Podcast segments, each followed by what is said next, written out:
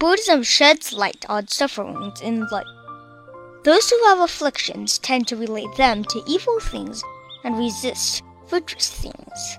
Thus, they doubt and criticize good deeds and good people.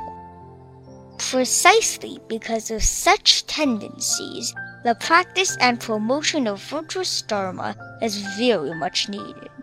Actually, with Buddha's nature in us, we, we all long for truth, goodness, and beauty deep down, and we all feel the pain that is brought by flaming afflictions.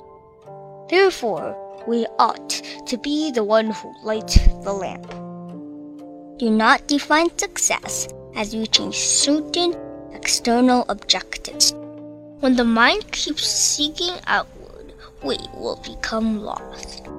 By doing more, the more we achieve, but the more afflictions we have, and then the more karmic obstruction we make. Then, how can we possibly acquire peace and happiness? Living this life, we must cultivate virtues and seek wisdom. Mindfulness is the way to a better future. The sword of wisdom cannot eliminate afflictions without its sharpness.